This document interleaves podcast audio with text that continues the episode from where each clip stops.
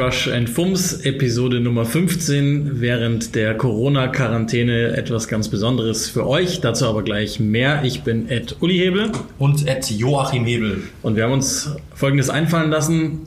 Fragen-Podcast hatten wir beim letzten Mal und dann haben wir überlegt, wie könnten wir das Ganze weiterdrehen. Also stellen wir die Fragen an jemanden, also nicht von euch an uns, sondern von uns an jemanden, der nah dran war an der Insel und es irgendwie auch immer noch ist.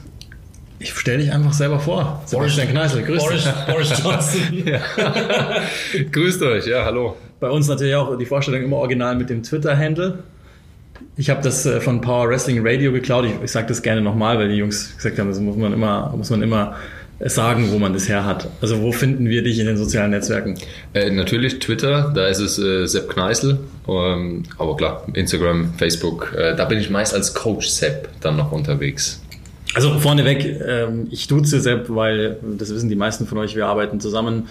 Er ist inzwischen Experte bei The Zone. Wir haben schon mehrere ja, 100 Schlachten vermutlich ja. zusammengeschlagen, so ungefähr. Und ähm, wir werden natürlich später noch die Frage klären, wer dein, dein Lieblingskommentator ist, mit dem du zusammenarbeitest. Aber warum haben wir dich hier? Ganz simple Sache. Du hast ähm, Anfang des Jahrtausends fünf Jahre lang bei Chelsea gespielt und genau da wollen wir ein bisschen eintauchen. Also insgesamt deinen Werdegang einmal beleuchten und logischerweise besonders herausheben, was dann so passiert ist auf der Insel. Jetzt nicht in dem Sinne klassischer Interviewstil, weil dazu kennen wir uns, glaube ich, so gut. Es wäre jetzt sinnlos, eine künstliche Distanz aufzubauen, sondern wir wollen einfach so ein bisschen aus dieser Zeit von dir was erfahren. Wir wollen künstliche Nähe aufbauen. Künstliche Nähe. Erzähl uns doch mal, du bist, ähm, es war so 99 muss es gewesen sein, also kurz ja. vor der Jahrtausendwende, dass, dass Chelsea auf dich zugekommen ist und dir einen Fünfjahresvertrag angeboten hat. Äh, tatsächlich, es war 99, war mir, ich habe alles noch genau vor Augen. Es war ähm, kurz vor Weihnachten, also Anfang Dezember, mich mein Berater dann angerufen und hat gesagt, du setz dich mal bitte hin. Ähm, ich habe da den einen oder anderen Verein, äh, der interessiert wäre, dich eben zu verpflichten oder eben auch näher kennenzulernen. Im Alter von? Äh, 16 war ich damals. Und ähm, 16? Ja, 16. Ähm, und habe das Ganze natürlich auch ja, erstmal gar nicht so ernst genommen, weil du denkst, naja, wer kommt denn jetzt? Also ich habe damals bei der Eintracht gespielt, ähm, als junger Jahrgang in der A-Jugend dann noch mit dabei und äh, dachte jetzt, naja, von der Eintracht, dann mal gucken, wer da jetzt noch kommt. Ähm, und diese Scouts, die haben mich immer bei den äh, Länderspielen äh, beobachtet. habe dann für die damalige eben äh, U16 Nationalmannschaft gespielt und äh, sagt dann, ja, setz dich mal hin und dann, ja, okay, waren es halt eben, waren es Bayern, war das erste. Ich sagte, okay. Dann war es äh, Ajax Amsterdam. Da dachte ich, oh, das sind aber schon ganz schön andere, andere Adressen jetzt. Ne? Ähm, dann kam Lazio noch mit dazu. Ähm, und dann sagte Barca und Chelsea noch. So, und dann war ich erstmal erstmal ruhig. ne? Und aus irgendeinem Grund hatte ich sofort dieses Gefühl, ich habe recht simpel aussortiert, ähm, und bin aber dann bei Chelsea gelandet, dass ich gesagt habe, als erstes würde ich mir gerne diesen Verein anschauen. Zum einen natürlich Fable Premier League, ja. England, ne, das, das kennenzulernen. Zum anderen war es damals eben auch so, dass ich gesagt habe, naja gut, Bayern, nö, ähm, habe ich jetzt keinen Draht zu. Ich bin ja schon bei einem ja. Verein. Es wäre ja tendenziell noch schwieriger, da in die erste Mannschaft zu kommen, als jetzt bei Eintracht Frankfurt. Also da wäre jetzt eher die Chance ge gewesen. Deutschland wollte ich nicht. Ähm, und dann habe ich gemacht, ja, Holländisch spreche ich nicht. Ich spreche kein Spanisch, ich spreche kein ähm, Italienisch. Na, probieren wir einfach mal England. Äh, Schulnote war damals auf vier, also ich komme einigermaßen durch. Also ganz gut, ja. ähm, und dann habe ich mir das eben angeschaut und das war ja, für eine Woche, kurz vor, kurz vor Dezember eben, äh, kurz vor Weihnachten, Entschuldigung, ähm, 99. Und es war eher so ein Kennenlernen, eine Kennenlernwoche. Das heißt aber, du hast Barcelona, äh, Ajax oder so gar nicht kontaktiert, gesprochen, sondern du bist direkt auf Chelsea zu, dass sie auf dich und dann bist du hin. Mein Plan war, mehrere Vereine sich anzuschauen. So, der erste war aber Chelsea auf meiner Liste. Ja. So, und dann fliege ich da eben rüber mit meinem Berater. Wir waren von Montag bis Freitag waren wir, waren wir in London. Und es wurde mir freigestellt, ob ich mittrainieren möchte. Na, ich gesagt, naja, wenn ich mittrainiere, dann trainiere ich bei der U18, U19 äh, eben mit. Und äh, habe gesagt, na klar, wenn ich die Chance habe, dort zu trainieren, äh, dann, ja. dann mache ich mit, da habe ich da Bock drauf. Und äh, das erste Trainings, äh, oder die erste Trainingseinheit war direkt mit, der, mit den Reserves, also der U23, wo ich schon gedacht habe, boah, hoppla, also das ist schon mal ein Sprung. Da sind dann auch der ein oder andere ältere Spieler schon mit dabei, äh, der erfahrenere. Ähm, war schon echt eine krasse, krasse Geschichte. Ja, du kommst da raus, damals das äh, Trainingsgelände in Harlingen. Harlingen noch in der Nähe von, von Heathrow. Ähm, ich glaube, da waren zehn Plätze. Es war ein riesen äh, Komplex. Es war ein altes äh, Gemäuer, waren alte Gemäuer, muss man schon tatsächlich sagen. Single Glazing, äh, teilweise auch noch ähm, waren die Fenster kaputt in den äh, Kabinen. Also es war auch teilweise. Da muss man dazu sagen, ist auch das alte Chelsea, also bevor Roman Ja. Abramovic übernommen hat. Jetzt sind sie ja inzwischen in Cobham, damals Genau. sind eben noch, wie du sagst, in Harlington und äh, also du wirst dann später noch darüber erzählen, was dann passiert ist, als Abramovic übernommen hat, aber es war ja sozusagen noch das sympathische alte Chelsea, das eher Ja. noch am Aufbauen eigentlich war und eben speziell Jugendspieler haben wollte. Das ist ja, Moritz Volz ist, glaube ich, ein Jahr zuvor zu Genau. Arsenal gewechselt. Ne? Das war ja total untypisch, dass Vereine aus dem Ausland in Deutschland wildern. Zu dem Zeitpunkt war noch dazu die deutsche Jugendarbeit jetzt nicht äh, hochgepriesen. Und mit Moritz stand ich ja in engen Kontakt, ähm, Okay. weil wir auch zusammen in der Nationalmannschaft gespielt haben. Also wir kannten uns. Ähm, er war Kapitän, ich war teilweise zweiter Kapitän. Und, ähm, und wir hatten einen sehr engen Austausch, dass ich ihm auch gesagt habe, du, ich komme jetzt nach London, ich schaue mir das Ganze mal an. Du bist ja jetzt schon ein Jahr da bei Arsenal. Und ähm, dann ging es eben los, Montagmorgen, du kommst da rein, dieses Trainingsgelände. Ähm, und da ist dann Marcel Desailly, ja, äh, Didier Deschamps, äh, Frank Leboeuf, äh, dann war es Tore André Flo, äh, Roberto Di Matteo, äh, der dann mit dabei. Und die laufen einfach alle über den Gang, dann sind die Reserves noch mit dabei und die U19. Und dann sind das äh, acht verschiedene Kabinen und du wirst da einfach platziert. Da, hier rein, da hast du dein Trainingsequipment, so, und dann gehst du da raus, trainierst mit und denkst, oh, pff, echt cool. Mick McGivern war damals der Reserve-Trainer. Ähm, und auf dem Nebenplatz trainieren die Profis. Zeitgleich. Geile Erfahrung, weil das hatte ich so nicht in Frankfurt. Ja, und kannte das eben nicht so nah ranzukommen, wurde es immer abgeschottet und äh, Dienstag, Mittwoch, Donnerstag durfte ich dann eben bei den Profis sogar mit trainieren, was für mich äh, eine, eine extrem spannende Erfahrung war, äh, teilweise abends noch im Bett gelegen und gezittert, ja.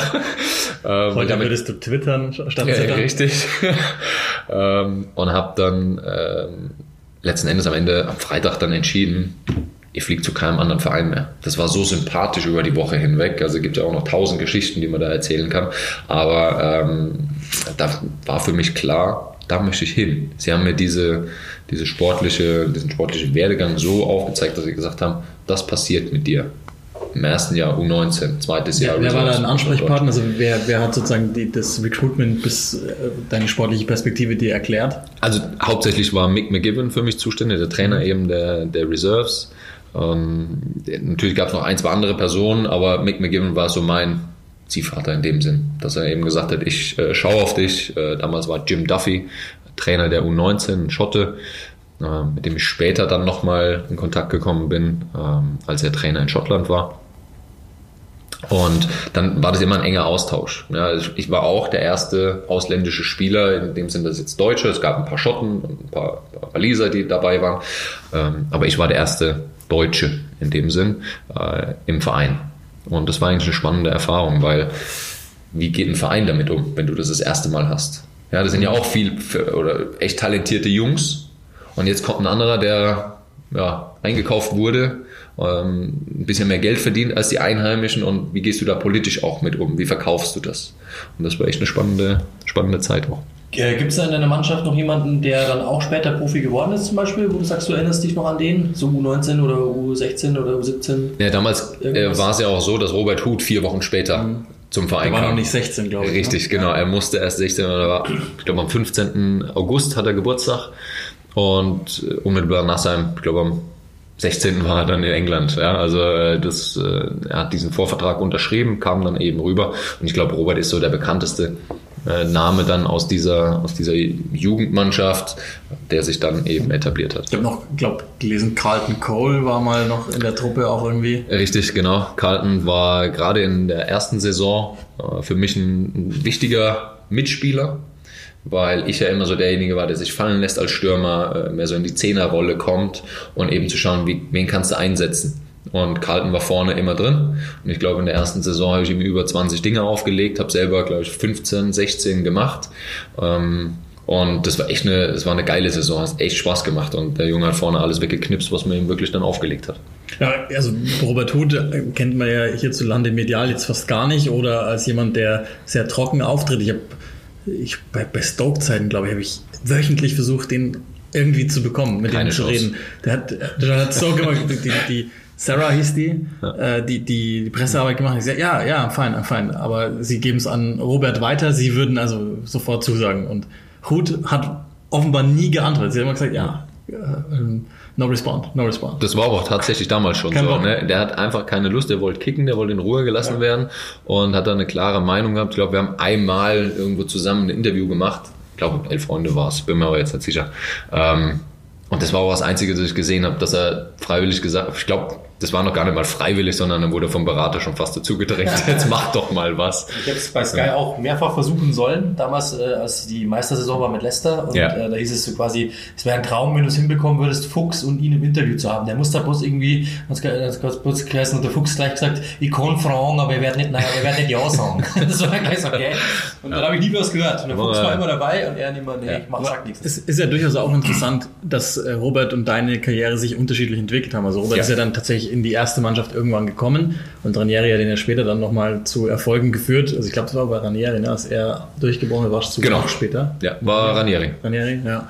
Und mit dir ist es so, hat, sie, hat sich das Ganze ein bisschen schwieriger dargestellt. Also du ähm, warst aber, du hast in der ersten Mannschaft mittrainiert und zwar relativ fix, ne? aber Viali an. war dein Trainer sozusagen erste Mannschaft und da wurde es dann ein bisschen holpriger schon. Genau, also Viali war mein, äh, war eigentlich der ausschlaggebende Punkt äh, in dieser Kennenlernwoche, als ich bei den Profis mittrainiert habe. Da gab es zu diesem ausschlaggebenden Punkt, ist, am Donnerstag war dieses Abschlussspiel ähm, Team A gegen Team B. Ich war in Team B logischerweise. Ähm, die A11 hat sich dann schon mal vorbereitet. Eben am Freitag wäre dann das Abschlusstraining gewesen, Samstag Spiel, da war ich natürlich dann nicht mehr dabei. Und Donnerstag war so dieses Spiel und dann ging es 1-0 für Team B aus.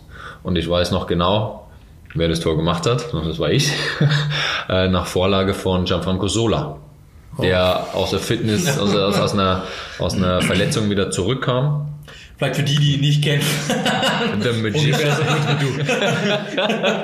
The Magician. Und äh, noch spannender macht es eigentlich, dass die Situation, ich erziele das Tor im Zweikampf gegen Marcel Desailly. Und ähm, legt Vielleicht für die, die den nicht kennen. und Die legt sind ja auf Legendenniveau unterwegs. Also die, die ihn nicht kennen, ausschalten jetzt, weil das ist peinlich. genau. Und ähm, das war natürlich eine Situation, dass dann, ähm, ich weiß noch genau, Ray Wilkins, äh, Ja, Rest in Peace, äh, letztes Jahr verstorben, ne? genau, Ja. ähm, hat das Spiel eben begleitet. Äh, Gianluca Vialli war mit einem Stürmer, ich glaube Tore André Flo, noch ein bisschen Torschusstraining machen und kam dann nach diesem Spiel zurück und fragte dann eben, what was the score? Und also wie ging das Spiel aus? Und Ray Wilkins sagt äh, 1-0. Äh, und dann fragt er, wer hat das Tor gemacht? The German. So, und dann schaut er mich an und sagt, come with me. So, und dann bin ich mit Viali und Tore André Flo am Donnerstag nach dieser Trainingseinheit nochmal extra zum Torschusstraining gegangen, um die ersten Worte zu lernen als Stürmer.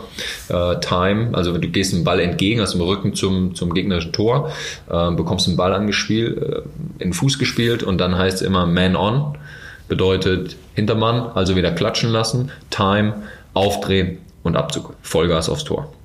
So, und das war natürlich dann eine Situation. Ich stehe mit Viali da und äh, Tore André Flo. Und dann habe ich gesagt, so, danke, ja, da unterschreibe ich. Ähm, und dann ging es eben weiter, ich unterschreibe, ein paar Wochen später wurde Viali eben entlassen. Claudio Ranieri hat übernommen und ich war durchgehend eigentlich bei der ersten Mannschaft mit dabei, habe immer trainiert und ähm, Es war aber immer noch nicht die Zeit, als Abramovic übernommen hat. Das war dann so irgendwann in der, in der Ära Ranieri sozusagen, wo sich dann ja auch wegen Das war anfangs. gedreht hat. Genau. Ja. Und ich war dann eben in der Vorbereitung 2003, 2004 war ich mit dabei und war auch im Trainingslager mit dabei in Rocca Porena in Italien, das weiß ich noch. Und Claudio Ranieri hat mich auch spielen lassen gegen ähm, Lazio Rom war mein erster Einsatz im Freundschaftsspiel. Passenderweise. Passenderweise war noch Japs Dam, Dejan Stankovic, glaube ich, äh, Peruzzi im Tor. Und äh, habe ich einen ganz guten Auftritt gehabt. Ähm, und dann kam Ranieri zu mir und sagt, hey, du wirst deine Zeit in dieser Saison bekommen. So, super. Du hast ja echt dich da hochgearbeitet. Ähm, Robert Huth war damals schon äh, in der ersten Mannschaft. Und ja, da habe ich mich echt gefreut. Und ich glaube, zehn Tage später kauft dann Roman Abramovic oder übernimmt diesen Verein, kauft den Verein und ähm, haut auf meiner Position. Ich war dann eben in der ersten Mannschaft im linken Mittelfeld, links oder rechts, äh, jeweils eingesetzt. Damien Duff als Vereinsrekord. Und damit hab, wusste ich dann auch, boah, jetzt wird's schwer. Wie, wie ist Ranieri so? Ist ja so trocken, taktisch, langweiliges Training oder so hört. So der Tinkerman, der auch irgendwie immer permanent irgendwas versucht. Langweilig kann ich, auf, kann ich überhaupt nicht bestätigen. Nein? Das ist ähm, im Vergleich zu, jetzt muss man immer Vergleich zu nennen. Also wenn du natürlich jetzt sagst, im Vergleich zu Jose Mourinho, was wir danach hatten, ja, war es äh, natürlich etwas langweiliger. Trotz allem habe ich sehr, sehr viel von ihm gelernt. Es waren auch sehr viele Läufe ohne Ball dabei, typisch italienisch. Viele 100 Meter Läufe, viele 400 Meter Läufe. Ja, hat sehr viel auf Fitness eben geachtet, aber ich habe sehr viel taktischer Natur eben bei ihm gelernt und er war jetzt nicht der Trainer, der viel mit den Spielern spricht. Zu diesem Zeitpunkt. Wie es dann später war, hat man ja immer wieder was anderes gehört. Aber zu diesem Zeitpunkt war es dann eben so, dass er seine Sache eben runtergearbeitet hat, sehr diszipliniert, sehr klar auch in den Ansagen, obwohl er eben nicht das beste Englisch gesprochen hat. Und sein Trainer stand. nicht, ne? So, Ja, es geht so. Und es war damals noch mich anstrengender, noch, ja. das zu verstehen. Ja. Ähm, Coaching-Staff war auch hauptsächlich italienisch. Von daher war das schon eine Herausforderung. Aber ich habe, wie gesagt, sehr viel gelernt, habe eine super Zeit gehabt. Aber ich kann auch verstehen, das hat er uns dann auch klar deutlich gemacht. Er hat, ich glaube, acht neue Spieler bekommen. War ja dann Juan Sebastian Veron, Hernan Crespo mit dabei, es war äh, Baudewein Senden. Matthias. Keschmann, oder? Keschmann war noch mit dabei. Wie gesagt, Damien Duff war für mich eben so ausschlaggebend, weil er auf meiner Position war. Ähm, Hein Rom kam ja irgendwann auch noch mit dazu. Und hat er uns klar eben gesagt, es waren drei junge Spieler, wo er gesagt hat, ich glaube, für euch wird es jetzt schwer. Weil ich muss jetzt auch Titel gewinnen, ich stehe jetzt unter einem enormen Ja, Druck. Und da habe ich dann auch gesagt, also ganz ehrlich, das verstehe ich. Das ist vollkommen in Ordnung. Aber jetzt vielleicht im Vergleich vielleicht zu Vialli, der ja auch so ein bisschen so ein Lebemann war. Wie war der denn so? War der taktisch diszipliniert? Der oder war das- zunächst auch Spielertrainer. Ja, ne? genau. Der Spielertrainer am Anfang, genau. Da hieß ja auch immer, das ist schon ein wilder Charakter irgendwo. So. Also Nett ja, formuliert. es war ein Lebemann, Ja. definitiv, ähm, war aber sehr nah an der Mannschaft dran und das war, glaube ich, noch so sein, sein Pluspunkt, dass er ähm, klar mit Ray Wilkins äh, im, im Rücken so diese, diese Trainerpersönlichkeit noch hat, der auch mal ein bisschen schärfer wird, der auch die taktischen Elemente mehr mit reingebracht hat. Graham Riggs war damals noch mit im Coaching-Staff ähm, und das hat ihm so hat ihn natürlich unterstützt. Er war derjenige, der näher an der Mannschaft war, konnte dieses Spielerdenken mit reinbringen und die anderen beiden haben eher die Einheiten, das taktische Element gemacht. Da unterscheidet sich natürlich klar zu Claudio Ranieri, der alles selbst gemacht hat. Ich lass uns noch mal gu- vielleicht ganz kurz, als du die ersten Schritte so in die erste Mannschaft gemacht hast, dort trainiert hast. Also ganz anderes Niveau natürlich, aber wenn bei uns so äh, C-Jugend, B-Jugend, wenn Spieler von außerhalb kommen, also unsere Wege haben sich dann später nochmal gekreuzt, auch wenn du mich nie wahrgenommen hast, aber du hast ja dann später nach. Burghausen gewechselt, da habe ich in der Jugend damals gekickt. Wenn jetzt zum Beispiel in der B-Jugend einer von 60 München kam, und ähm, insbesondere war ein Jüngerer, dann habe ich den immer schön begrüßt im Training. Also war das bei dir auch so, dass dann irgendwie mal so ein, keine Ahnung, Leboeuf gesagt hat, dann hole ich mir jetzt mal den Kneisel, wenn der da dribbelt? Also deiner Fragestellung nach hast du gut recherchiert, weil da gab es tatsächlich eine Story. Ähm, und zwar war es John Terry damals. Und Ja, ich weiß, äh, war gar nicht lange da, innerhalb der ersten Woche und ähm, ja, bin am Ball, also war ein technisch guter Spieler, äh, lauffreudig nicht, also bedeutet er wollte einen Ball in den Fuß und habe dann gegen ähm, einen Engländer in der Reserve-Mannschaft dann im Trainingsspiel ähm, jetzt muss ich, Mark Nichols heißt er, Mark Nichols, ähm, habe ich äh, getunnelt ungewollt. Das war die einzige Option, die ich hatte, um eben vorbeizukommen. Das war einfach so drin, eben aus dem, aus dem Instinktfußballer sagt ja, ich tunnel ihn, ähm, kommt zum Abschluss Und ähm, ich höre nur noch, wie Mark Nichols zu John Terry, der eben auch in der gegnerischen Mannschaft war damals, er ist zwischen den Reserves und der ersten Mannschaft gependelt, ähm, wie er zu ihm sagt, JT, do him. So, und mein Das lässt Englisch. sich ein John Terry jetzt nicht zweimal sagen. Und auch wenn meine Schulnote damals eine 4 war, dieses JT, do him, das habe ich schon noch verstanden. Und ich wusste, irgendeine Aktion kommt jetzt. Und es hat auch keine zwei Minuten gedauert. Ähm, Klassiker, du bekommst den, äh, du bekommst den Ball, drehst dich auf und in dem Moment, dass du dich aufdrehst, kommt John Terry von der Seite, beziehungsweise in die Richtung, in die du dich aufdrehst und kommt mit einer Grätsche, die fair, aber hart war. Ähm, und nimmt eben Ball und Gegner mit, wie man immer so schön sagt. Und ich kann mich echt dran erinnern, dass ich, naja, so, so einen guten Meter in der Luft lag und eine gute Sicht auf die ganze Situation hatte. Ja, und es tat weh. JT ist dann auch aufgestanden, weggelaufen und alle haben natürlich gegrinst, aber ich selbst musste auch grinsen, weil ich dann so gemerkt habe, Welcome to England. welcome to England. ja, genau. Also grundsätzlich der Unterschied zu Deutschland, ähm, dass die Reserven mit der ersten Mannschaft gemischt sind, der war ja zu dem Zeitpunkt noch ein bisschen extremer, ne? Ähm, du hast dich eigentlich überall getroffen. Ja, also U19, Reserves und erste Mannschaft. Schon angefangen eben im Trainingsgelände, dass du im gleichen Flur bist. Dass du, das sind diese, bist nicht in derselben Kabine, aber im selben Flur. Und du läufst dir eben über den Weg. Ähm, du bist beim Essen auch komplett äh, gemischt. Und ähm, das finde ich tatsächlich sehr gut. Ja, das war auch ein, ein wichtiger Punkt für mich, um eben in den Austausch zu kommen mit der ersten Mannschaft.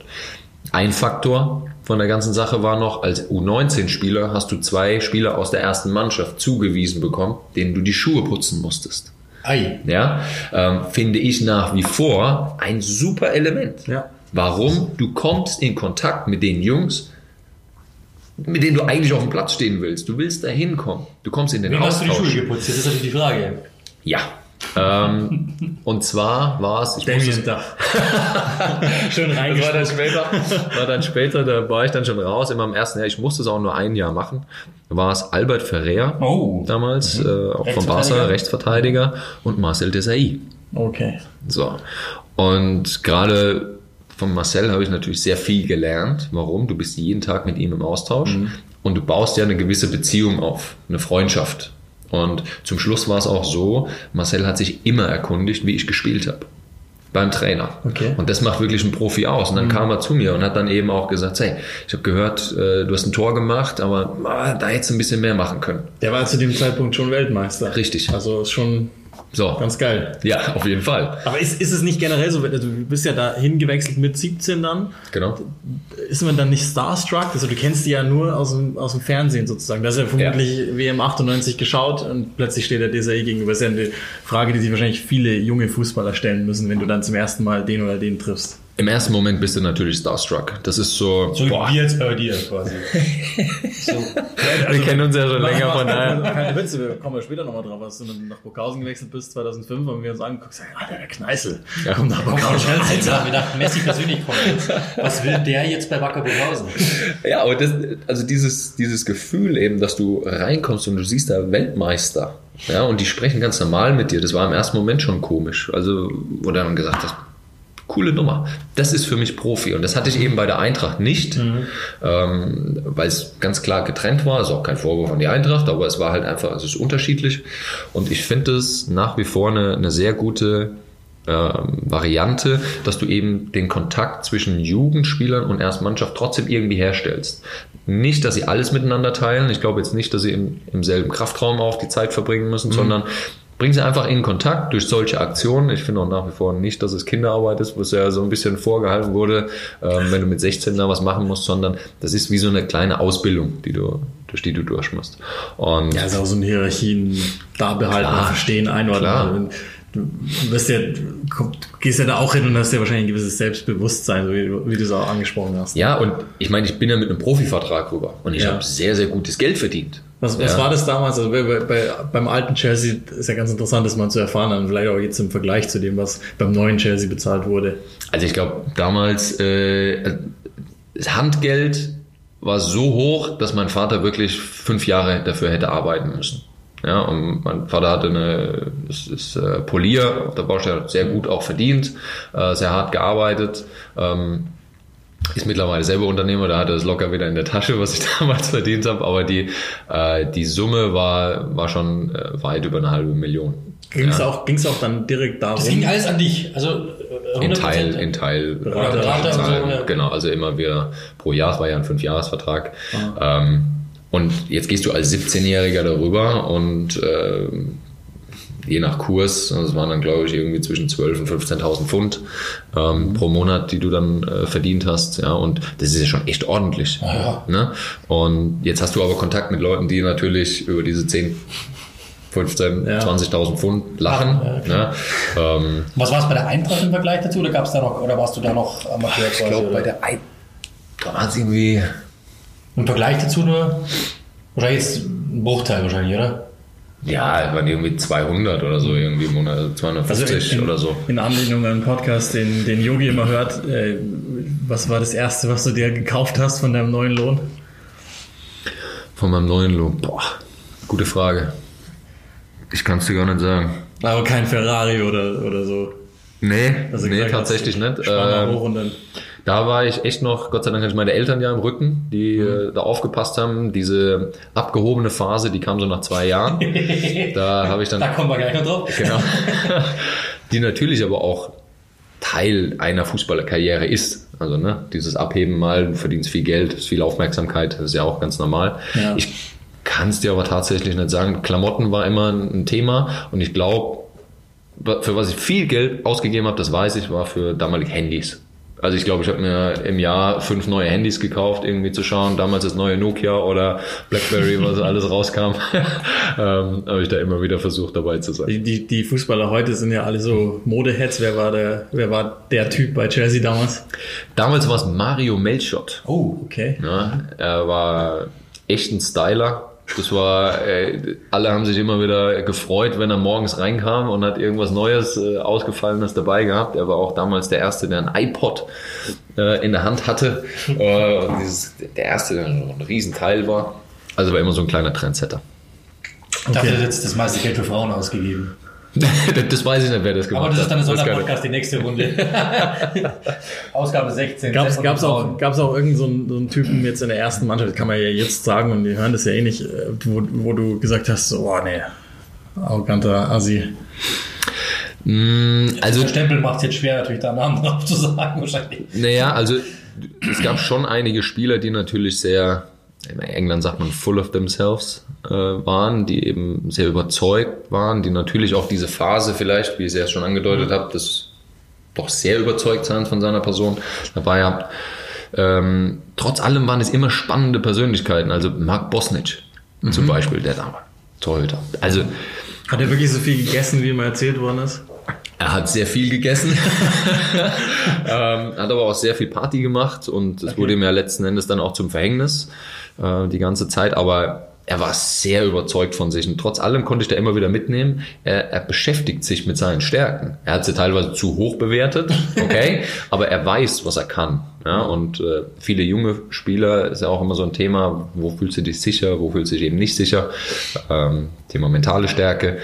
Äh, und Emmanuel Petit war damals noch Oh, ja. einer, der sehr überzeugt war, aber auf eine sehr sympathische Art und Weise. Aber dann die Anschlussfrage, was waren denn deine Stärken damals? Auf dem Feld und vielleicht auch abseits? Also meine Stärken waren definitiv die, diese, dieser Blick äh, für einen Mitspieler, dass ich eben äh, immer wieder Carlton Cole beispielsweise einsetzen konnte. Später war es dann auch Michael Fossell. ähm, Oh ja, Der, Gladbach dann später auch. genau. Der immer auch zwischen erster und zweiter Mannschaft gependelt Oder ist. junge Mohani. War der noch da? Nee. In Burghausen? Der, nee, ne? nee, der war dann immer da. Der war irgendwie so. Nee. Die Zeit. Krejci, ja. Marek Krejci war dabei, Okay, aber genau. vergiss, vergiss den dämlichen Einwurf. Aber die, äh, genau, also eher so auf diese als Stürmer vorne anzufangen. Ich mag es mit, mit einer Doppelspitze zu spielen. Ähm, und dann lässt sich einer eben diese Zehnerrolle fallen oder zwischen die Linien, wie man ja gerne äh, sagt im, im modernen Fußball. Da wird meist das Spiel, meist das Spiel entschieden. ähm, Habe ich bei dem YouTube-Video gelernt. ein kleiner Insider. ähm, ja, das waren so meine Stärken, eben gerade die, diese technische Komponente, erster Kontakt, äh, sofort in die Richtung eben mitzunehmen. Ich genau wusste, ähm, wie ist die, die Aktion. Auf der anderen Seite war, war ich auch echt dafür bekannt, im, im 16er, wenn der Ball kommt, äh, mit einem direkten Abschluss äh, die Dinge auch gefährlich aufs Tor zu bringen. Jetzt hast du in der ganzen Zeit ähm, kein Ligaspiel für Chelsea gemacht. Ja. Du bist aber, du warst ja quasi der Mitbegründer dieser Lone Army Zeit. Also einer der derer, die, die dann aus der Jugend äh, verliehen worden ist, hat sie dann ja immer mehr aufgefüllt mit internationalerem Scouting. Für dich so, was, was waren so die merklichen Veränderungen, als Abramovic übernommen hatte? So, du hast schon gesagt, jetzt, jetzt muss dann plötzlich Silber her, aber hat sich dann noch mehr im Club? Ist es größer, schneller geworden? Ist es unorganisch gewachsen? Also es ist natürlich, ich kann, kann mich noch an den Moment erinnern, ähm, als wir das erste Mal Roman Abramovic getroffen haben. Und mhm. wir, wir standen auf dem Platz und es war klar, der Big Boss kommt jetzt irgendwann demnächst. Auch in Harlingen waren wir noch.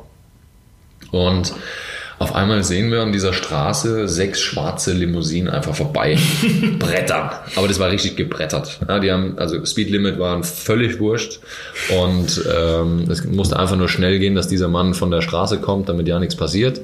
Und dann mussten wir uns alle nebeneinander aufreihen und dann ging er da durch und Wollt ihr das so, oder? Naja, war so die Ansage. Okay. Wir mussten machen. Also äh, auf der einen Seite hat es sich so angefühlt, als wären wir wie seine Spielfiguren. Er hat uns jetzt gekauft. Äh, auf der anderen Seite war er einfach nur super sympathisch. Ein ganz netter, netter Mann eigentlich, der nur Spaß hat am Fußball. Und hat jedem die Hand geschüttelt. Ähm, ja, äh, das ist, ist Hello hat er schon noch rausgebracht. äh, aber es gab auch Zeiten, dass er einfach, auf einmal war der umgezogen auf dem Platz und hat dann Elfmeter geschossen. Ja, das hat so keiner mitbekommen. Und dann wollte er einfach mal mitrennen und wollte mal gegen den Ball treten. Und er war wie ein kleiner Junge. Mhm. Und das, und du schaust ihn dann an und denkst, geil. Ist einfach, ist einer von uns. Ja. ja obwohl er so viel Geld hat und äh, so viel Macht und naja. Ja, das glaube ich war schon früh spürbar, dass der jetzt keiner der klassischen Investoren ist, der irgendwas rausziehen will am Ende, sondern der wollte wirklich einfach, dass sein Team gewinnt. Und er hat es entsprechend auch, um auf die erste Frage nochmal einzugehen, schon auch mit Tempo vorangetrieben. Mhm. Also er wollte jetzt nicht ewig warten. ja. Er hatte ein Ziel und entsprechend wurde das Trainingsgelände auch schnellstmöglich Den Stadion äh, umgebaut, gekauft, die Schulden, die Schulden übernommen. Also ich meine, der hat ja. ja wirklich was gemacht. Also der Verein steht mit als einer der besten da momentan. Ja, wie gesagt, also gerade als er ähm, übernommen hat, hat er keine zwei Wochen gedauert. Mhm. Da hat er ja wirklich viele Spiele eingekauft ja. und äh, geht natürlich äh, viele Container noch äh, am Trainingsgelände mit eingebaut, neue Möglichkeiten äh, mit reingebracht, was jetzt äh, Gym betraf oder die Physioabteilung eben vergrößert und und und. Und damit hast du aber auch in der Trainingsgestaltung gemerkt, hoppla, Jetzt haben wir ein ganz anderes Niveau. Auch Claudio Ranieri in seiner Ansprache wurde deutlich schärfer. Mhm. Ja, also es war schon auch äh, klar zu, zu spüren, da kommt jetzt einer, der will Erfolg, er bringt das Geld mit, aber er fordert jetzt auch schnellstmögliche Umsetzung. Und dann eben mit der Grund auch, dass dir ein Dach vor die Nase gesetzt wurde und du irgendwann hast anfangen müssen, ja. anderweitig irgendwo Spielpraxis bei den Herren zu sammeln. Du warst ja inzwischen dann schon nahe der 20. Genau, und da war es dann eben so, dass mir nahegelegt wurde, hey, jetzt musst du mal schauen, dass du irgendwie äh, Herren Erfahrung bekommst. Mhm. Und jetzt komme ich wieder zurück auf äh, Jim Duffy, der im ersten Jahr mein U19-Trainer war. Der ist in der Zwischenzeit ähm, in Schottland gelandet bei Dundee FC in der ersten Liga und hat sich eben daran erinnert und hat den, ja, die Reserves eben äh, beobachtet und hat dann gesagt, hey, Sepp könnte man ganz gut gebrauchen äh, oben in, in, in Schottland und äh, wollen wir mal eine sechsmonatige Laie ansteuern. Und dann habe ich das eben gemacht, weil es, ich wusste, okay, ich komme jetzt an den Jungs nicht vorbei, ich muss jetzt irgendwas machen. Und ähm, dann habe ich die sechs Monate eben äh, in Schottland absolviert. War ja, von Januar bis, bis Juni eben, war eine tolle Zeit. Ich wäre gern dort geblieben. Ähm, alle haben auch gesagt, also von allen Seiten war es geklärt. Nur kam dann eben das Special One äh, eben zur Saison 2004, 2005. Und er hat gesagt, alle Jugendnationalspieler möchte er wieder sehen mhm. und äh, möchte sie in der Vorbereitung sehen. Und damit war dann das Thema eben dann die FC leider durch, weil sie ja auch planen mussten. Sie brauchten dann eben Backup. Ja, ne? Und äh, ja, war dann schade. Aber was ich mich mir frage, ist, wenn du als Spieler von Chelsea kommst, zu so einem Verein wie dann ja zum Beispiel, hier das eine, sieht man ja heute noch, wenn dann Spieler irgendwo ausgeliehen werden, dass du dir denkst, das ist ein Riesentalent, der funktioniert aber eigentlich nicht so wirklich dann bei diesen kleineren Vereinen. Ist es so, dass man sich dann vielleicht denkt, was wollt ihr eigentlich? Ich bin der Junge vom FC Chelsea, ihr könnt mich mal so quasi, hat man dann schon so ein bisschen dieses, und wenn ich, wenn ich hier nicht funktioniere, ich verdiene da mehr, dann gehe ich halt zurück, ist doch mir egal. Oder, oder, oder hat man schon das, dieses Gefühl, man schuldet dem Verein in Anführungszeichen was, oder, oder ist man eben so abgehoben, dass man eben denkt, also, das beobachtet man ja teilweise schon auch. Ja, die, es ist wichtig, dass du dich selbst reflektieren kannst. Und es gab eine Zeit, habe ich ja gesagt, auch ja, so die zweite, dritte Saison, da war es schon auch etwas abgehoben äh, von, von, meiner Denkweise, dass ich gesagt habe, naja, es läuft ja jetzt im ersten Jahr alles. Ich habe hart gearbeitet, habe diese Tore für Karl und Cole vorbereitet, selber gemacht. Und im zweiten Jahr habe ich aufgehört zu arbeiten und war dann mehr shoppen und äh, dann auch das eine oder andere Bier noch im Pub äh, mitgenommen. Und äh, da habe ich so ein bisschen den Anschluss verloren. Robert Huth in der Zeit hat noch extra gearbeitet, ist länger geblieben. Mhm. Ja? Ähm, und dann war es eben auch so der Punkt, dass ich dann gemerkt habe, okay, ich schaff's nicht. Ich komme nicht dran vorbei. Es war ja dann auch sehr offensichtlich eben zu dem Zeitpunkt. Ja, natürlich auch denkbar schwierig. Ich meine, du hast da Weltklasse-Leute vor dir, nicht irgendwelche genau. Bauern aus irgendwo, sondern... Es war zwischenzeitlich ein Angebot vom, vom HSV, lag mhm. äh, auf dem, für eine Laie. Da war jetzt Chelsea nicht so begeistert. Und da war, war, weiß ich noch, war meine Denkweise, nee, also HSV. So, und das war der Moment, wo ich im Nachgang gesagt, da warst du echt doof. Ja, das kannst du, das war so diese abgehobene Phase. Ich kann doch jetzt nicht von Chelsea zum HSV. Ja? Und äh, völlig Banane, diese Denkweise. Ähm, aber worum ging es da für dich selber oder war das dann auch so, dass, dass man gesagt hat, also ich, ich will jetzt nicht, dass sie in Deutschland denken, ich bin umgefallen bei Chelsea? Das war eigentlich so der Hauptgrund, dass ich dann äh, gedacht habe, wenn ich jetzt nach Deutschland zurückgehe und habe kein Spiel in der Premier League gemacht, Aha. dass ich mehr so als Verlierer ja. Ja, ähm, zurückkomme. Und das wollte ich eben nicht. Das war jetzt nichts gegen den HSV, ja. sondern es war eher eben die Rückkehr nach Deutschland, ohne ein Premier League-Spiel gehabt zu haben. Und äh, dann eben mit der Entwicklung habe ich dann gemerkt, okay, ich komme da echt nicht ran. Gute Gespräche auch mit Mick McGiven damals gehabt, der mich wieder runtergeholt. Brandon Rogers kam dann ähm, auch irgendwann noch in den Verein. Und äh, dann habe ich gemerkt, als ich dann in den Verein war, erstmal war es ja dann die FC, später dann in, äh, in Belgien, da hatte ich überhaupt nicht mehr die Denkweise, dass ich ähm, irgendwas Besseres bin, sondern habe mich da echt untergeordnet, beziehungsweise mit integriert und das, das lief dann auch gut. Die Phase kam wieder mit Beginn des On. ja, also ihr, ihr, merkt auch schon ähm, an, an, die Zuhörer, Zuhörerinnen gerichtet, das sind auch Dinge, die wir noch, also wir haben ganz viele Stunden lang teilweise schon gesprochen, aber auch diese Dinge auch so noch nicht ausgetauscht. Also wir, klar fragt man die, also ich will ja nicht auf den Zeiger gehen und sagen, ey, wie war das damals mit dieser I oder so. Deswegen ist es auch für uns durchaus neu. Du bist ja zwischendrin, das habe ich auch nochmal mir heute angeguckt, die Mannschaft vor allen Dingen, seid ihr ja nochmal Vize äh, geworden, ne? Um 19. Ja. Ja. Finale gegen Spanien, ja. Iniesta, Torres, Reyes, um nur ein paar zu nennen. Bei, bei euch in Deutschland waren jetzt nicht die ganz großen Namen erstaunlicherweise, sind nicht rausgekommen. Philipp Lahm, ja, ja, und, genau. und Moritz, ne? Waren, glaube ich, so Moritz, die namhaftesten. Mike Hanke war damals noch okay. äh, mit dabei. Dann äh, Matthias Lehmann, der dann ja, auch äh, in 60, Köln, 60, Köln. Tor, ich gesehen, noch Daniel Haas, genau. Ähm, Alexander Walke, der dann ja. Ähm, ja. auch noch lange Zeit in Salzburg genau. eben war. Ja, genau. Das war so die, das war eine spannende Erfahrung. Leider, es war das Finale, sind wir Vize-Europameister geworden, habe ich mich im Spiel gegen Belgien, glaube ich, äh, mir die zweite gelbe Karte geholt und war fürs Finale gesperrt. ähm, das war natürlich ärgerlich.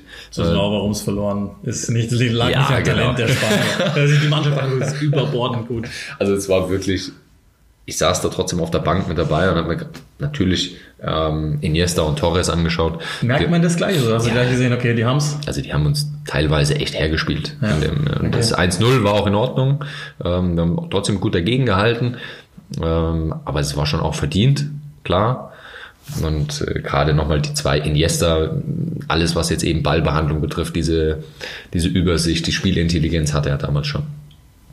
Das, war so der Standout im Turnier. Tolles Tor. Tolles ja, Reyes war damals auch noch extrem. Aha. Also wirklich auch dieser, dieser Balltreiber, der in die 1 gegen 1 Situationen geht. Du hast Iniesta, der der Ballverteiler, dieses Clever. Genau. Ähm, und Reyes, der Tempo macht und Torres vorne drin, der, der die Dinger dann auch ähm, macht. Trotz allem haben wir es ja durch, die, durch dieses Finale eben geschafft, uns für die Weltmeisterschaft zu qualifizieren. Also das nur so am Rande mag sicherlich auch mit reinspielen, dass man hier in Deutschland gedacht hat, okay, der Kneißl, das wird ganz sicher einer, der da durchbricht. Und dann bist du aber bei Chelsea jetzt in dieser Mühle plötzlich drin. Hast schon gesagt, Mourinho kam dann irgendwann, hat alle Jugendnationalspieler zurückbeordert. Wie bist du mit ihm in Kontakt gekommen? Wie ist das überhaupt weitergegangen mit ihm dann? Also Mourinho ist, ist für mich ein sehr spezieller Mensch. Er bedeutet mir sehr viel, obwohl ich eigentlich gar nicht so viel mit ihm zu tun hatte. Ähm, zum einen fand ich eine extreme Wertschätzung, dass er gesagt hat, alle Jugendnationalspieler, die ausgeliehen sind oder ähm, die in der Jugendmannschaft sind, wie auch immer, alle hoch zu mir. Das waren teilweise 40 Spieler ja, auf zwei Plätzen verteilt. Und er hat es geschafft, ohne jetzt mit jedem persönlich jeden Tag zu sprechen, dass du in jeder Trainingseinheit den Platz verlässt und du denkst, du bist der beste Spieler auf deiner Position weltweit. Wie, wie klappt sowas? Wie, wie kriegt er das hin, ohne dass er mit dir spricht? Und ähm, das hat mich so fasziniert, dass ich äh, gerade in der Vorbereitung, haben wir immer zweimal am Tag trainiert, zwischendrin sind wir immer ins Hotel, das so ein paar hundert Meter weiter war, ähm, zur Mittagspause dann rein, haben uns immer hingelegt. Frank Lampard, John Terry, Ian Robben, die haben sich alle hingelegt und gepennt und ich habe alles mitgeschrieben. Ich habe mir die Trainingseinheiten aufgeschrieben. Ich habe Warum ist er so speziell? Wie kommuniziert er? Wie, was ist das für eine Ausstrahlung? Also Special One stimmt. Special One stimmt für mich zu 100 Prozent, weil er das äh, natürlich auch mit seinen damaligen Methoden war schon ein bisschen anders. Du kommst raus und dehnst dich erstmal, statt zwei Runden einzulaufen. Also er hat alles so ein bisschen gedreht. Ähm, und das war extrem spannend, der Tipp. Ist ja, wir haben jetzt im Podcast immer mal wieder, äh, das ist auch so ein Running Gag geworden, dass, dass sich Medien an ihm abarbeiten, weil er so ein so ein arroganter Typ ist, der inzwischen auch so in die Mannschaft feuert, aber kannst du so aus dem Innenleben, wie, wie der mit den Spielern umgegangen ist, so diese, diese spezielle Art, dass er teilweise ja nach außen irgendeinen, irgendeinen Nebenplatz aufmacht, um die Mannschaft zu schützen, merkt man sowas? Also ja. hat man den dann, war die so geschlossen hinter dem auch, oder? Also dieses Vertrauen, das er geschaffen hat zwischen Mannschaft und Trainerteam, auch innerhalb der, der Mannschaft, das ist, das hatte ich so noch nie erlebt, dass er das in so einer kurzen Zeit schafft. Ähm, und dieser, dieser, jetzt muss man auch sagen, ich war ja nur vier Wochen dabei, danach ging es ja dann für mich weiter nach, nach Belgien, weil ich auch gemerkt habe, okay, auch hier wird es schwer, mhm. ähm, wieder erneut äh, Stars, die dann kommen. Nachlegen, genau. Genau. Ähm, aber die Zeit habe ich natürlich gerne mitgenommen. Innerhalb dieser Zeit das schon so mitzuerleben, plus danach bist du ja trotzdem noch mit Spielern in Kontakt. Mhm. Gerade Robert war ja dann ein, ein mhm. Faktor. Und er echt eine klare Kante fährt in der Kabine. Ähm, also richtig klare Kante. So, dass es auch, ich nenne den Namen jetzt nicht, aber es gab einen portugiesischen Nationalspieler, der heulend in der Mannschaftsbesprechung saß, weil er ihn so rund gemacht Carvalho, hat. Ferreira, Deco. Irgendeiner war es davon. Ne? ja, von den drei genannten schon. Und äh, ja. Okay. Und ähm, das ist dann schon so eine Situation, das komisch, also die irgendwie komisch ist, wenn du das hörst. Ich war da nicht dabei, wurde mir dann eben zugetragen. Äh, er geht aber sofort danach hin und nimmt dich in den Arm und erklärt dir das okay. Ganze nochmal. Ja, und ich habe dich jetzt gerade angebrüllt, weil du bist ein Vollidiot. Aber ja, aber auf einer anderen Weltklasse Vollidiot. eine andere Ebene einfach. Ne? Und ähm, wie er eben diese, dieses, ich kann dir eine, eine Anekdote eben noch dazu erzählen, weil ich bin ja dann weg, war dann noch zwei Jahre ähm, da wieder dann in Burghausen und Düsseldorf mhm. eben. Und meine damalige Partnerin war die Pressesprecherin von Chelsea und dann war ich natürlich immer mal wieder in London. Hatte aber du warst mit der Pressesprecherin von Chelsea zusammen? Ja. ja. Also, das genau. Siehst du? Und ähm, wir haben dann nach zwei Jahren haben wir uns mal wieder gesehen. Anderthalb Jahren, Entschuldigung, nach anderthalb Jahren. Und dann kam er auf mich zu, hat mich sogar erkannt. Also nicht die Pressesprecherin, sondern... Ja, Entschuldige, ja, Jose Mourinho kam aus dem Bus, äh, weil ich eben die Mannschaft im Hotel besucht habe, kam aus dem Bus, kommt schnurstracks auf mich zu und sagt, hey Sebastian, wie läuft's in Burghausen? Und du denkst dir, hä? Ich habe vier Wochen unter dir trainiert, wir haben uns jetzt anderthalb Jahre nicht gesehen, woher weißt du, ja, dass ich in Burghausen noch spiele. Ja? Und das war so eine Situation, wo ich gemerkt habe, krass. Mhm. Ähm, die zweite war, vor zwei Jahren, als äh, Manchester United äh, gegen Bayern München in, in der Allianz Arena gespielt hat, ähm, in der Vorbereitung, war ich auch dort, war auch im, im Spielertunnel noch mit dabei und er gibt ein Interview vor dem Spiel und sieht im Augenwinkel mich und er, du siehst auf einmal, wenn sich Blicke treffen, mhm. ja, den kenne ich irgendwo her, den kenne ich irgendwo her. Und ich warte und er kommt nach diesem Interview auf mich zu und sagt, hey Sepp, wie geht's dir? Und das war nach 14 Jahren. So. Also den Namen trotzdem noch zu behalten mit einem Spieler, der die eigentlich nichts gebracht hat. Und ich merke es ja jetzt selbst, ich bin ja auch Trainer seit, seit vier Jahren in einem Verein. Ich kann mich jetzt nicht an jeden Spieler erinnern. Ja, ähm, das ist schon außergewöhnlich. Und die dritte Geschichte war, dass er dich gefragt hat, wer ist dieser 15-jährige Innenverteidiger in der B-Jugend von Wackerburghausen und kann ich den zu Chelsea holen? Richtig. Aber ich habe abgesagt, weil ich Das dachte, abgesagt. ach, Chelsea, nicht, dass die in Deutschland denken, ich bin ein Verlierer. Und das hat lustig, weil Danny, Danny Mills hat es mal erzählt, dass er eben äh, ihn getroffen hat beim Spiel und ihm gesagt hat, äh, mit seinen zwei Kids, können wir bitte ein Foto machen mit dir? Und dann, ja klar, können wir ein Foto machen, kein Problem. Und zwei Jahre später sagt er, how are the boys? Ja. Zu ihm sagt er, ich dachte, erstens, der weiß nicht mehr, wer ich bin. Zweitens, meine Kinder gleich mal 15 waren nicht. Und er kann sich daran noch erinnern. Also das ist, muss ein sehr empathischer Typ sein, was alle so erzählen. Ja. Natürlich auch manchmal ein Wahnsinniger, ähm, aber trotzdem jemand, der die Augen überall hat. Und äh, ja, Der auch, äh, das wurde ja so nachgesagt, ich weiß jetzt aber nicht, ob das stimmt, dass er Fußballmanager eben spielt, ähm, um da eben gewisse Entwicklungen auch zu, zu, zu erkennen und und und. Also die Namen eher, nenne ich jetzt mal, eher, dass er die Namen drin hat, aber ähm, es ist schon eine, eine lustige äh, Verbindung. Du bist ja kein Gamer oder so, da hast du mal mit dir selbst bei, bei irgendeinem Videospiel gezockt. Also ein bisschen Ego-Surfen und sowas macht jeder äh, Spieler. also ich glaube, ich habe mir schon auch das ein oder andere Mal Fußballmanager gekauft, ähm, äh, nur weil ich sehen wollte, wie meine Stats waren und nur um mir selber zu spielen, wie ich da, wie ich da drauf bin. mit dir selber zu spielen klingt Äh, Ja, ich, nach Quarantäne. also ne, im, im Computerspiel. Ähm, aber ansonsten habe ich eigentlich wenig, wenig gespielt. Äh, mehr Pro Evolution Soccer, das war eine, eine Zeit lang, da habe ich äh, schon gemacht, aber äh, Mit Chelsea dann auch, oder? Das muss ich ganz ehrlich gestehen, kann ich dir gar nicht sagen. Also das äh, weiß ich gar nicht. Das ist, das ist, das ist schon also- Ewigkeiten her. Wenn, wenn, ich jetzt ähm, äh, immer noch so, es gibt ja ehemalige Weggefährten von mir, die es dann irgendwie aus der A-Jugend, B-Jugend, Bundesliga hochgeschafft haben.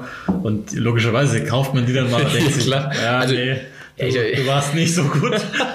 es gibt einen, der kann ich erzählen, den Namen nenne ich jetzt nicht, aber der, hat, der war deutlich hinter mir in der Hackordnung und er kriegt dann plötzlich einen Vertrag bei Kaiserslautern zweite Liga. Ich sag dir, habt ihr, was ist los? ja.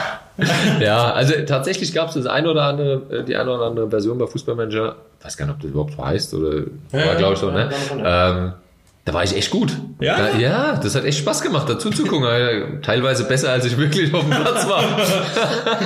äh, echt gute Tore erzielt. Also lustig Nicht natürlich. schlecht. Und dann hast du also gesagt, du bist dann irgendwann weiter ausgeliehen worden Richtung Westerlo. Ja. So grundsätzlich, wie, wie kann man sich das vorstellen? Also du- wahrscheinlich war das ja nicht irgendwie die einzigen beiden Clubs, mit denen du Kontakt hattest, sondern da mag es ja mal irgendwie auch innerhalb Englands äh, Vereine gegeben haben, wo man, das ist mir, glaube ich, mal dunkel erzählt, von Millwall habe ich so im Hintergrund, wo Ja. du mal warst auch. Millwall war äh, so eine Art Probetraining auch, einfach zu gucken, äh, passt das. Und äh, da war es allerdings eine, eine Situation, die war doch etwas heikler. Ähm, als Deutscher in diesem Verein gab es auch den einen oder Ultra, der das jetzt nicht ganz so schön fand und das auch klar ans Trainerteam äh, kommuniziert wurde. Also ihr merkt in diesem Podcast, es ist schon etwas länger her. Ja, ja. klar, und da waren auch die Ansagen in England noch deutlich strenger. Ähm, also es gab eine klare Ansage auch von Ultraseiten, wir würden es begrüßen, wenn kein Deutscher ähm, zum Verein kommt. Und damit hat sich die Geschichte dann auch erledigt. Also ich hätte es gerne gemacht.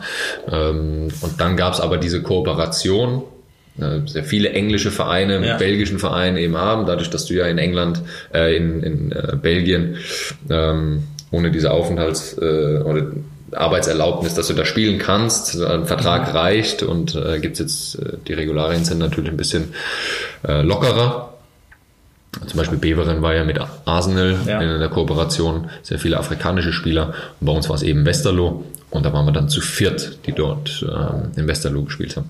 Ja, da hat man schon gemerkt, da waren natürlich schon gewisse Strukturen da und das hatte ja System dann, diese Genau. Verleiherei.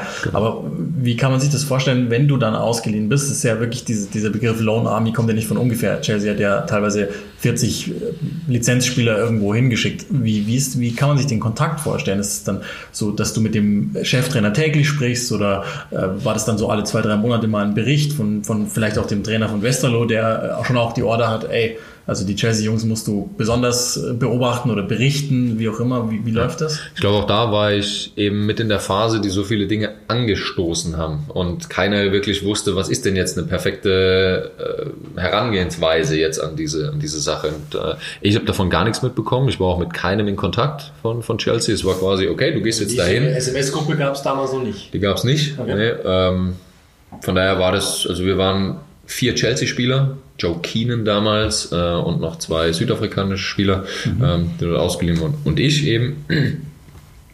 Und ja, wir waren so in unserer Clique und wir waren eben Teil der Mannschaft. Und Jan Köllmanns war damals der, der Trainer, belgische Stürmerlegende.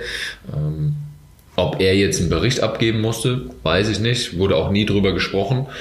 Du warst ganz normal ein Spieler dieser Mannschaft. Und äh, es war jetzt, mh, dadurch, dass ich ja nicht wusste, wie es anders funktioniert, in, in Schottland war es genauso. Du hattest keinen Kontakt. Ähm, Habe ich jetzt auch nichts vermisst oder negativ bewertet, sondern es war dann einfach so. Äh, natürlich sind die modernen Zeiten, also sprich auch mit WhatsApp-Gruppen und, und was auch immer ist einfacher, ja. Du äh, bist deutlich besser im Austausch. Aber also ich kann mir jetzt vorstellen, wenn du, okay, du spielst dann bei Bester, das ist ja dann schon nochmal jetzt von der, von der Klasse her gesehen, abseits dessen, was im, im großen England passiert, wo ja Chelsea dann auch die ersten Titel eingefahren hat, äh, fühlt man sich da nicht so ein bisschen abgehängt, dass du dir denkst, so, ey, die, die, ich kann ja hier machen, was ich will, ich kann 15 Tore schießen. Kriegt keiner mit. Also ich habe ja mehrere Signale, nenne ich es mal, bekommen, dass es eben nicht reicht. Und irgendwann ist auch der Punkt, wo du dann das erkennen musst. Ja, und eben, ja, es reicht jetzt. Also es hätte gereicht für diese, für diese Mannschaft unter Ranieri vor Abramovic. Da hätte es gereicht. Da hätte ich Premier League Spiele gemacht. Wurde mir ja auch von Claudio Ranieri ähm, zugetragen, dass er gesagt hat, hey, ich baue auf dich. Aber dann natürlich das Chelsea ist natürlich ein anderes geworden. Mit dieser Übernahme von Roman Abramovic war ein ganz anderes Niveau. Aber daran siehst du ja auch, manchmal ist Profifußball auch eine Sache von Timing, weil du warst in deiner Absolut. Altersklasse einer der europaweit beachtetsten Spieler, das glaube ich, kann man schon so sagen, weil du warst Ja. ja Vize-Europameister. Und dann geht es irgendwann so zwei Jahre fast forward, bist du dann bei Westerlo und plötzlich kommt halt der nächste 17-Jährige, der ein ähnliches Potenzial hat. Im Nachgang, so, okay, im, dann nehmen wir den. genau, im Nachgang hatte ich daran echt auch zu knabbern. Ja, das war schon auch eine Zeit. Also du bist tatsächlich, ich bin ja dann recht früh aus dem Profifußball raus. In, in, äh, es gab ja Westerlo, dann kam ja Burghausen und Düsseldorf. Und in Düsseldorf habe ich dann äh, auch den Entschluss gefasst, nee, ich möchte eigentlich gar kein Profi mehr sein. Warum? Weil ich eine Nummer bin. So, und wenn du eben nicht performst, kommt der nächste. Und so kenne ich eben diesen Sport nicht. Ich habe ihn, kenne ihn, dass man das zusammen macht. Und da hatte ich eben als Spieler nicht diese, diese Stärke, da durchzugehen, das zu akzeptieren, dass ich eine Nummer bin, dass ich immer wieder liefern muss. Und äh, mit der Zeit wird es natürlich deutlich besser, weil auch der Trainerstab und das Team ums Team größer ist, auch mit Sportpsychologen und und und, das Angebot, das man hat. Aber ähm, damals war das schon auch, okay, du schaffst es nicht, ähm, musste klar erkennen, jetzt musst du eben nach Lösungen suchen, dass du weiterhin eben äh, Spielzeit Ich bekommst. mache jetzt mal einmal einen ganz, einen ganz extremen Sprung in, in die Gegenwart. Das ist ja auch der Grund, warum du jetzt machst, was du jetzt machst. Genau, das ist äh, auch hier, ich habe die, die ähm, Referenzpunkte, nenne ich mal, oder die Orientierungspunkte, äh, Jose Mourinho und Brandon Rogers, äh, die, die mich echt geprägt haben in meiner Zeit, weil ich äh, gemerkt habe, wie wichtig es ist für einen Trainer äh, zu kommunizieren im verbalen und nonverbalen Stil und darauf eben zu achten, was sagst du, wie sagst du es, ein Gespür für die Situation zu haben. Ich bin jetzt Individualtrainer für Profis natürlich und auch Amateure ähm, und gerade bei den Profis ist es ja nochmal, da ist meine Zielgruppe eben von 17 bis 24. Das ist genau die Zeit, die ich ja auch durchlaufen habe und habe dann äh, gemerkt, das ist echt, also diese Entwicklung vom jungen Spieler zum Profi, zum wirklich gestandenen Profi, die ist wichtig, dass du da immer wieder auch einen Ansprechpartner hast, einen neutralen Ansprechpartner, der mal ja den ganzen Müll abladen kann und ähm, mit jemandem sprechen kann, der die Situation auch erlebt hat. Also wenn die Jungs dann kommen, ich hatte gestern gerade eine Situation mit einem äh, Zweitligaspieler, der äh, dann eben auch das Thema hatte und eine Situation hatte und hat gesagt, hey, wie siehst du die Aktion? Und dann kann ich einfach aus meinem Erfahrungsbericht ja schon enorm Druck aus der Situation nehmen und sagte, ah super, alles klar, danke. Du musstest sieben Handys kaufen. Ja, okay, stimmt, natürlich.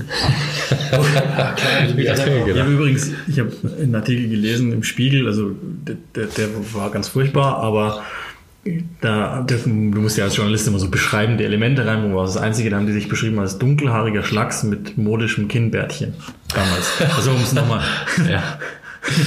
Ja, aber so, da ist eine geile Holzkette noch um und offener ja. Kragen. Also wir haben ja äh, vor der Aufnahme kurz gescherzt, dass ich gesagt habe, naja, es war, ja, war so die Zeit, wenig Berichterstattung, wenig Bilder. Ja, ich hätte ja. mir schon mehr Bilder gewünscht.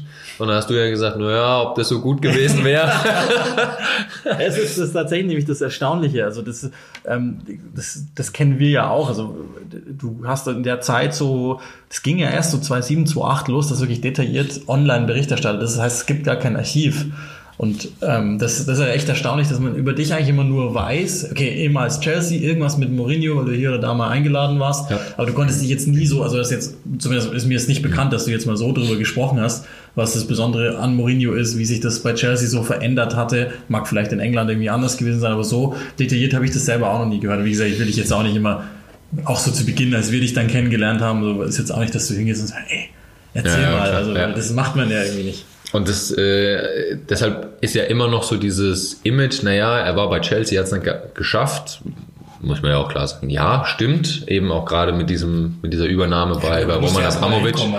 Also ne? ja also, man muss schon auch sagen, ich will mich da nicht rausreden. Ich glaube, diese, diese Mannschaft nochmals unter Ranieri vor Abramovic, ja, der wäre Premier League Spieler geworden dann in dem Fall, aber äh, eben für diese wirklich richtig hohe Qualität hat es eben nicht gereicht. Okay. Dennoch, glaube ich, sind so viele, es ist so viel Wert in dieser Reise drin, dass ich jetzt ja, natürlich, ja, dass ich jetzt den, den jungen Spielern mitgeben kann. Auf der einen Seite bin ich froh, dass es gar nicht so viele, äh, nicht so eine große Berichterstattung gibt, weil mhm.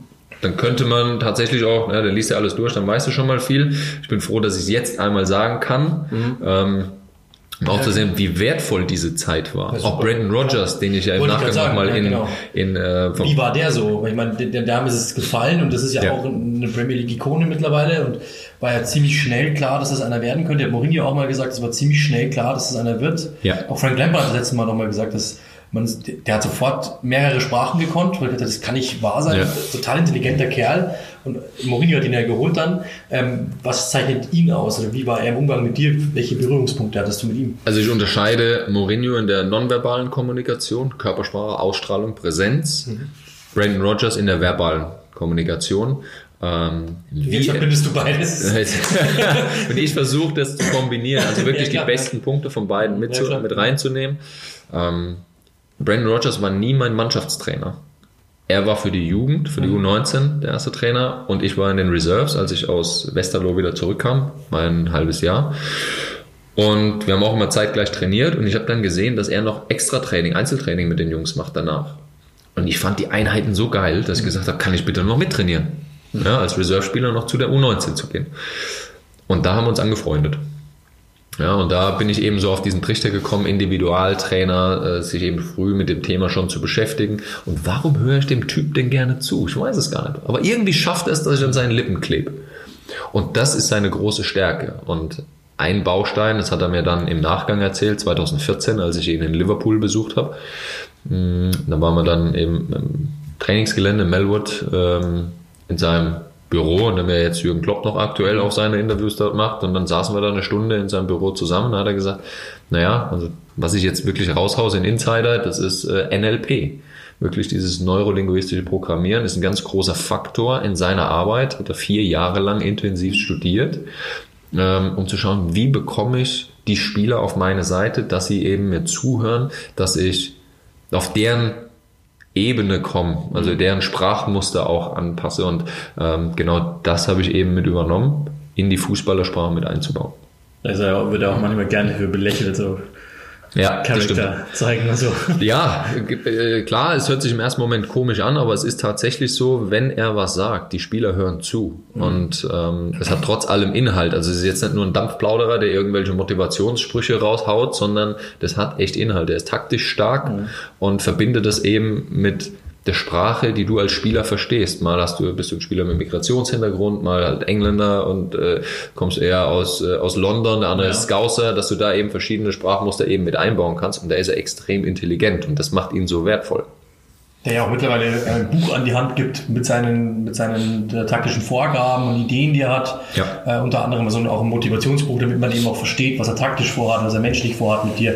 Und auch den schönen Satz geprägt hat, ähm, man kann keinen Berg in einem Anzug erklimmen. So quasi äh, immer schön schwitzen und immer schön Gas geben. Ist eigentlich natürlich schon, irgendwo hat er natürlich recht und ist natürlich, glaube ich, auch wieder der Punkt, äh, die Leute eben zum Arbeit zu bekommen, in Anführungszeichen, an sich zur Arbeit natürlich logischerweise auch. Das ist ja jetzt letztendlich immer wieder auch die Basis. Also du musst ja arbeiten, du musst schwitzen, Ja. du musst auch mal über deine Grenze hinausgehen. Also ähm, äh, eben auch Spieler zu sehen, die an der, die, die vom Platz gehen und ganz ehrlich, die kotzen. Ja, also wie viele Spieler habe ich gesehen ähm, und war teilweise mit dabei. Ich musste aufhören zu laufen oder zu, zu trainieren und musste am Zaun und musste mich übergeben, weil die Einheiten insgesamt zu hart sind. Und das gehört einfach dazu. Ja, ähm, ist Teil dessen in der Ausbildung. Also es ist nicht immer nur, was wir eben auf den ähm, ja, Instagram und wie auch immer die schönen Bilder sehen. Ähm, das ist Teil dessen, aber diese harte Arbeit siehst du halt eben Du nicht. musst halt wirklich Charakter zeigen.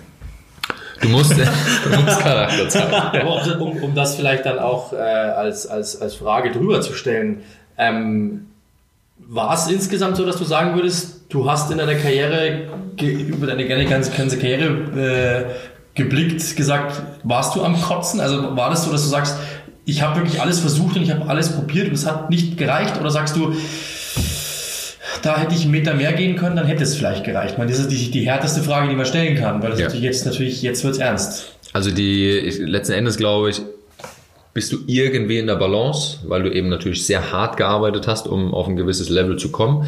Dann gab es eben die Phase, in der ich schon auch einen Boden unter den Füßen verloren habe. Da habe ich aufgehört zu arbeiten und da habe ich letzten Endes auch den Anschluss verpasst. Und gerade in dieser spannenden Phase, ähm, siehe Robert Huth, der das ich habe ihn nach wie vor je, jedes Mal, wenn ich mit Spielern spreche, habe ich ihn, ihn nämlich als Referenzpunkt, der Jetzt auch nicht der mega talentierteste Spieler war. Nee, aber genau das hat er eben ausge- Körper, klar, ausgemerzt. Genau, aber Und- er ist auch kein. er hat beispielsweise unter Claudio Ranieri nach dem Training hat er dann gesagt, spiel mir einfach aus dem Mittelfeld, aus von, von der Mittellinie, zehn Bälle hoch zu, ich bin im 16er und ich köpf die Dinge einfach nur raus. Ja, er ja. So, Karriere ist eine einfache, ist eine einfache Klar. Herangehensweise, aber du stärkst einfach dein Spiel damit und wenn du das eben auf einem konstant hohen Level machst, Mhm. ähm, A hat es eine Außenwirkung, also sprich zum Trainer, Mhm. der sieht, du arbeitest an dir, ja, du erkennst die Situation, du bist proaktiv, machst das Ganze, nimmst es in die Hand und wartest nicht, bis der Trainer zu dir kommt und du arbeitest an dir, du wirst ja besser, Mhm. Ja, klar. automatisch. Ja, und deshalb hat er sich diese, diese, diesen Vorsprung erarbeitet und definitiv auch verdient. Dann vielleicht die Anschlussfrage war, also jetzt mal die Erfahrung, die Experience ausgeblendet. War Chelsea die richtige Entscheidung? Oder würdest du sagen, zum Beispiel, vielleicht wäre Ajax, die natürlich einen ganz anderen Ansatz haben, mit Spieler eher, ich sage jetzt mal, sachter in die, in die Geschichte reinzuführen, wäre das nicht vielleicht besser gewesen? Oder nur als Beispiel? Oder sagst du, nee, der, Wert, der Weg war es mir wert? Alles gut? Ist ja so? was, was du jetzt auch anders bewerten kannst, wenn du junge Genau. Spieler beratschlagst. Weil ich meine zum Beispiel, Genau. also ich, ich sage sag immer, äh, äh, Martin Oedegaard zum Beispiel, der hat ein Angebot von Ajax, war da schon, alle Welt sagte eigentlich, das ist perfekt für den, der kann sich da entwickeln, das ist der Fußball, der ihm liegt technisch, du kommst langsam, aber sicher in eine technische Liga rein und dann holt dich immer mal Real Madrid. Er geht gleich zu Real Madrid und muss dann einen harten Weg gehen. Vielleicht wäre es ja bei dir genauso gewesen. Den Fehler, den ich gemacht habe, dass ich mir keinen zweiten oder dritten Verein angeschaut habe. Dann hätte ich natürlich ein besseres Gefühl für die Komplettsituation Ja. bekommen. Ne? Und äh, ich habe mich da so ein bisschen, nein, nur ein bisschen, ich habe mich davon anstecken lassen von dieser Euphorie. Ich bin jetzt als äh, Jugendspieler von der Eintracht, der keinen Kontakt zu einer ersten Mannschaft hatte, jetzt sofort bei, Ja, klar. genau, bei Chelsea eben dabei. Aber was hätte denn dagegen gesprochen, alle fünf Vereine mal sich anzuschauen für ein paar Tage? Ja klar, ich meine, da bist So. du dann heiß und denkst, hey, Alter, wo bin ich Und dann habe ich, dann habe ich Vergleichspunkte. Dann kann ich sagen, ah, okay, bei Chelsea war schön, das war so der erste Moment, aber den Fehler habe ich gemacht. Im Nachgang, dass ich wie ich mich bei Chelsea verhalten habe, ähm, auch im Nachgang. Ich bin nach wie vor gerne dort, ich bin gerne gesehen. Ähm, habe ich alles richtig gemacht. Dass das so kommt mit Roman Abramovic, konnte so keiner wissen. Aber weil die beiden Namen aufgefallen sind, äh, ich glaube, das, das sind wir noch schuldig. Äh, Terry und Lampard zum Beispiel oder Drogba. Was sind das für Typen? Ich meine, das muss man, glaube ich, schon noch abarbeiten, weil ich glaube, die Namen sind gefallen. Du hast mit, mit allen auch einen guten Kontakt gehabt und auch ein gutes Verständnis, soweit ich das weiß. Ähm, vielleicht, ich glaube, die, die Fragen müssen wir beantworten. Ähm, JT also John Terry nehme ich mit rein, dass es eher ein Kumpel war in der Zeit. Jetzt haben sie natürlich durch die Distanz und jetzt auch die Jahre haben wir jetzt Der ja äh, eher weniger als Kontakt. einfacher Charakter gilt oder ist das, täusche ich mich da? Also was man hört man immer so. Sehr englisch, sehr, sehr, äh, schon auch sehr laut. Ähm, ein Arbeitstier, ja, ähm, hat aber auch das Leben genossen. ähm, natürlich jetzt mit den Jahren, mit Familie und und und. Äh, auch die eine oder andere Eskapade mit dabei hat er jetzt Liebe gelernt. Grüße an Wayne Bridge. Ja, ja. ähm, war es schon eher einer, der jetzt mehr so als Spielertyp gilt. Und äh, Frank Lampard, da war ich tatsächlich das einzige Mal in meinem Leben danach, also nach dieser ersten Anfangszeit mit Starstruck. Ähm, bei Frank Lampard bin ich es nach wie vor, weil es für mich einfach mein absolutes Idol ist. Äh, die Art und Weise, wie er seine Karriere angegangen ist, wie, wie konzentriert, wie stark analysiert, jedes Spiel, jedes Training an seinen Stärken zu arbeiten, konstant diese Arbeit reinzubringen. Absolutes Vorbild für, für jeden Spieler damals, ähm, sei es U19, Reserves, erste Mannschaft, die immer gesagt haben, der Typ ist bekloppt. Der geht da raus und schießt noch und macht da noch Freistöße, macht da noch Läufe. Ja, also das hat er sich hart erarbeitet und deshalb ist es für mich ein absolutes Idol. Top 10 haben wir letztes Mal gesagt, Top 10 der Tore, glaube ich, Top 5 sogar Tore, Top 10 Vorlagen, also sehr irre. Wir hatten die Frage letztes Mal, äh, Scholes, Lampard, Gerrard. Rangliste. Boah, das ist schwierig, ne? das ist schwierig. Also Das ich hätte. Lampard da schon, ich glaube, in der, so, ich meine, Gerrard ist so diese Kultfigur und jeder liebt Steven Gerrard irgendwie für irgend, also nicht für irgendwas klingt so hart, aber irgendwie, der hat, hat eine andere Ebene, Ja. ähm, äh, aber ähm, also ich, allein, allein die Statistiken, Frank Lampard war, also hol den mal ein. Hol den mal ein und das eben über so eine lange Zeit eben Ja. auch, ne? Und das konstant hole. Und er war auch, er war immer, ich kann mich noch an eine Situation erinnern, war ich im Frühstückslokal äh, mit der Freundin damals und schaue so eine Treppe hoch und da kommt Frank Lampard oben runter und ich fange an zu zittern. Ja, obwohl ich mit ihm eigentlich tagtäglich trainiere. So, und das war für mich so eine Situation, er kommt dann zu mir und sagt, hey Sepp, alles klar, setz dich zu mir und äh, Training und über die ähm, Situation eben so gesprochen. Normaler Buddy. Trotz allem war ihm immer wichtig, dass er in seinem Kreis bleibt, nie abgehoben. Sehr klar, sehr strukturiert. Das immer- merkt man auch immer noch, ne? So, Immer wer noch. spricht.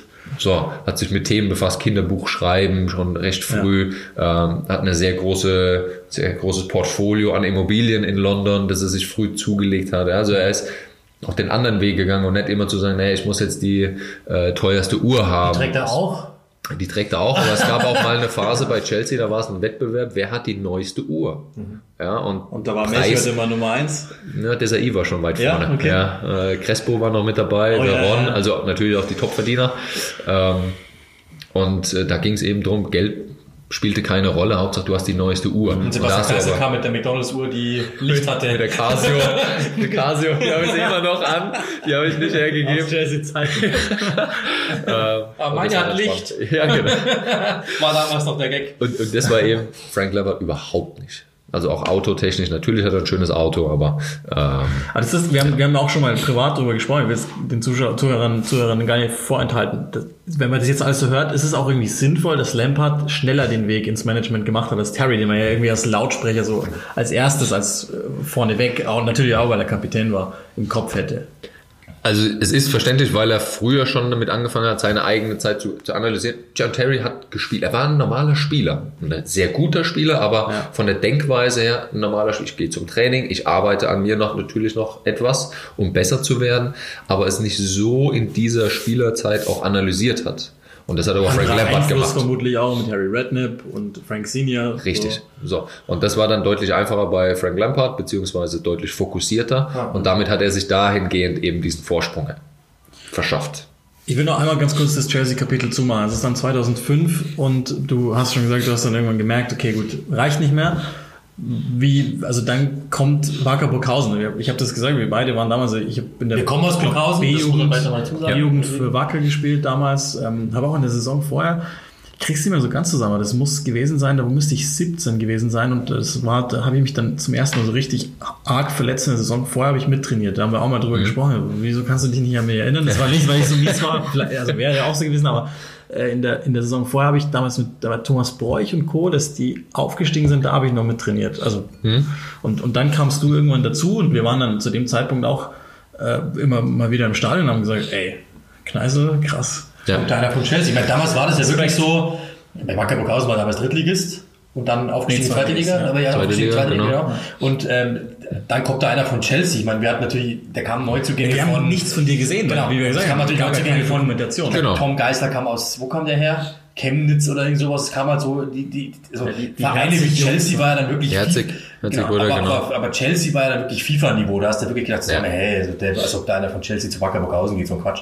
Und dann kam da plötzlich einer und wir dachten so, was macht denn der jetzt da? Und Ja. dachten da wirklich, Messi persönlich kommt jetzt. Also, Ich wäre zu der ja Zeit, nicht ganz, aber hat ja auch einen Grund, warum es dann eben so war. Ähm, Nochmal eben auch zu diesem Thema, da musst du dich ja selber auch einordnen können. Ja, klar. Ja? Äh, wäre ich jetzt ein Chelsea-Spieler gewesen, dann wäre ich auch, natürlich hätte ich einen anderen Transfer getätigt, aber war dann damit auch klar, nee, ich habe eben nicht dieses Ja, ja Niveau auch dann zum Schluss, was ja voll in Ordnung. Ich wäre gerne in England geblieben, hatte aber damals kein Angebot. Ja, es gab mal Gillingham, die angefragt haben. Äh, zweite Liga waren die damals. Und äh, ja gut, ja, hm, hat dann ist aber irgendwie nicht so zustande gekommen. Burghausen war dann sehr interessiert. Ähm, Belgien gab es noch einen Verein, Schottland gab es noch einen Verein. Dann habe ich aber gedacht, naja, zweite Bundesliga. Äh, könnte ein gutes, Ja, ein gutes Verein, Niveau sein. Genau, du kannst in Ruhe arbeiten junger Verein, ja. und habe mich dafür eben dann entschieden. Komisch war tatsächlich, dass zwei Wochen später waren wir in Österreich im Trainingslager und wir haben gegen Burnley gespielt. Burnley zweite Liga und der Trainer von Burnley kam auf mich zu nach dem Spiel und sagt, Sepp, warum bist du nicht zu uns gekommen? Dann sage ich, wie denn? Warum? Was, was meinst du denn? Ja, wir haben ein Angebot abgegeben. Und dann sage ich, das gibt's doch nicht. Und dann hat sich eben herausgestellt, dass über die eine oder andere Ecke, wo vielleicht kein Geld geflossen wäre, weil ich ja ablösefrei war, ähm, da ja, hätte jetzt kein Geld fließen können, äh, dieses Angebot nicht weitergegeben wurde. Und Burnley hätte ich sehr gerne gemacht, war zu der Zeit auch, äh, eben vergleichbar so ein War das der bisschen. Äh, müsste ich dir jetzt dann, müsste ich noch recherchieren. Aber ich war es aber nicht. nicht, logischerweise. Nee. Ja, und das war natürlich eine komische Situation, habe aber das gar nicht mehr weiter dann ähm, verfolgt, war in dem Moment doof. Aber Burghausen war ja für mich letzten Endes sportlich gesehen eine der besten Zeiten. Also wir haben ja dann in dieser ersten Saison 2005, 2006 war ja das beste Ergebnis in der Geschichte der zweiten oder in, in der Geschichte von, von der Vereinsgeschichte mit dem Absolut. achten Platz zum Schluss, glaube ich, war es in der, in der War zweiten im Liga. Aufstiegsrennen lange mit dabei. Genau. Und Aber ich hab- jeder dachte ja zu dem Zeitpunkt, okay, irgendwann langfristig geht das Richtung erste Liga. Also man muss Genau, das war ja das Ziel. Und ich habe ja mit die, ich hab die drittmeisten Einsätze in der Mannschaft gehabt. Ähm, war ja da die Mannschaft äh, Markus Schupp.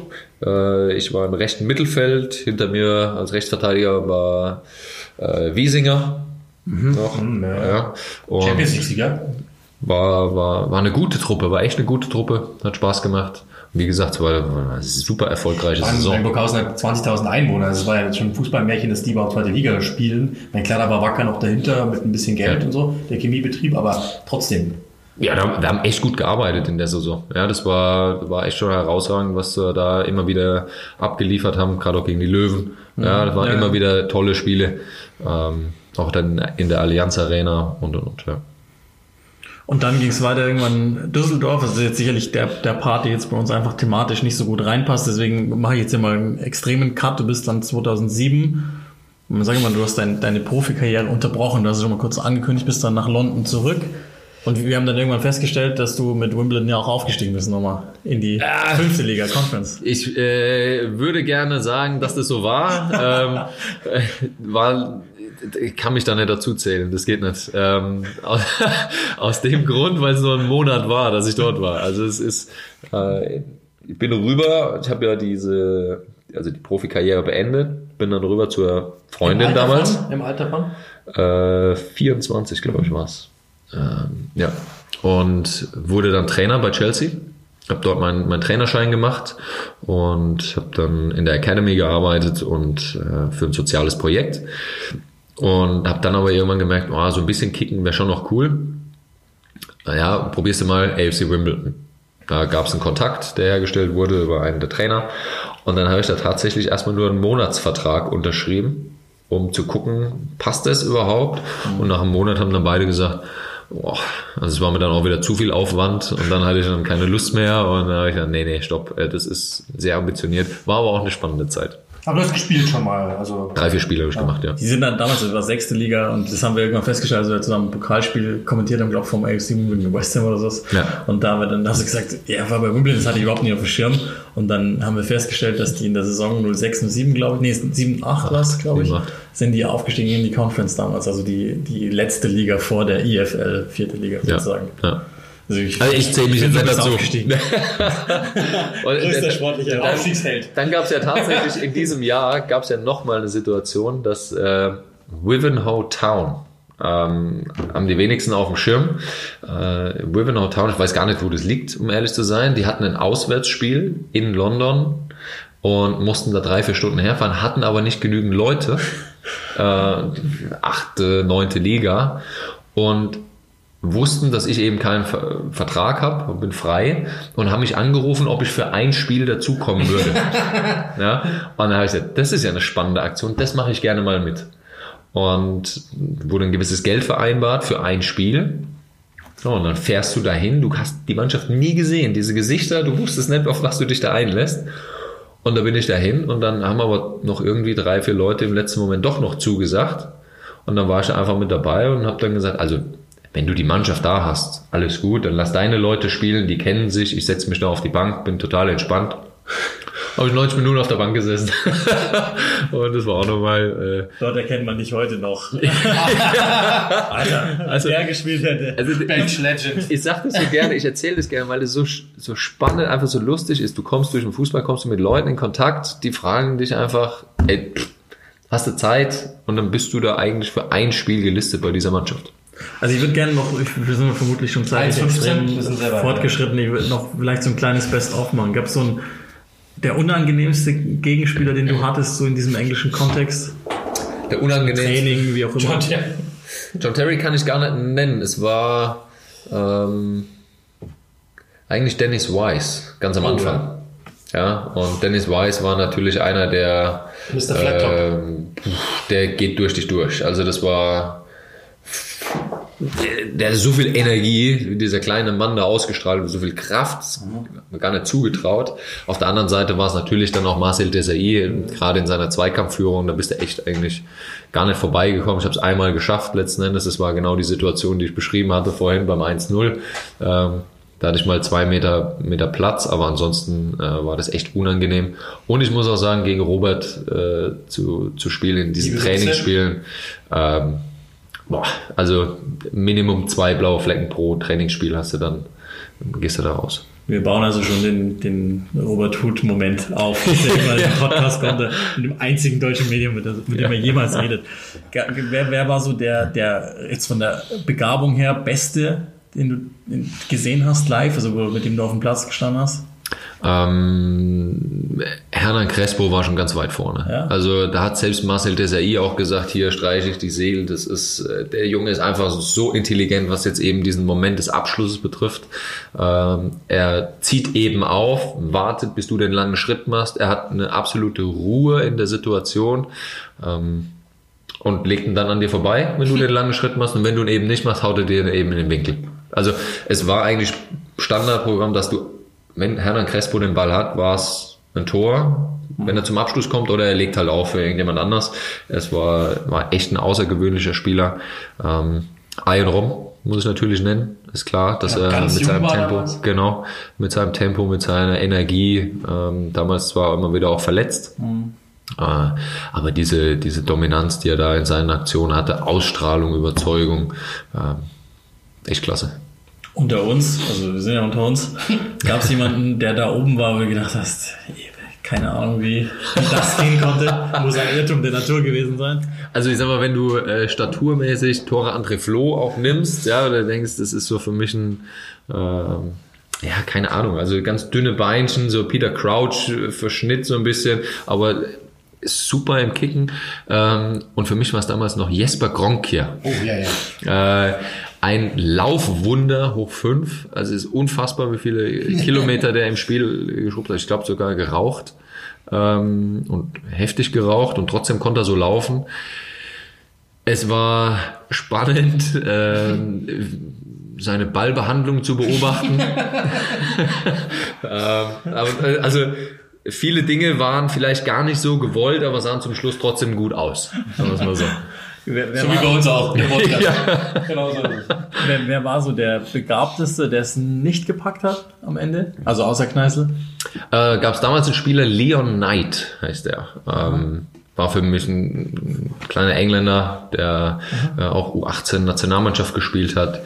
Crazy, einfach crazy. Der Junge war durchgeknallt. Der war also, auch in dieser EM, glaube ich, ne? im Kader Englands. ja, ich glaube schon, ja, Ja, genau.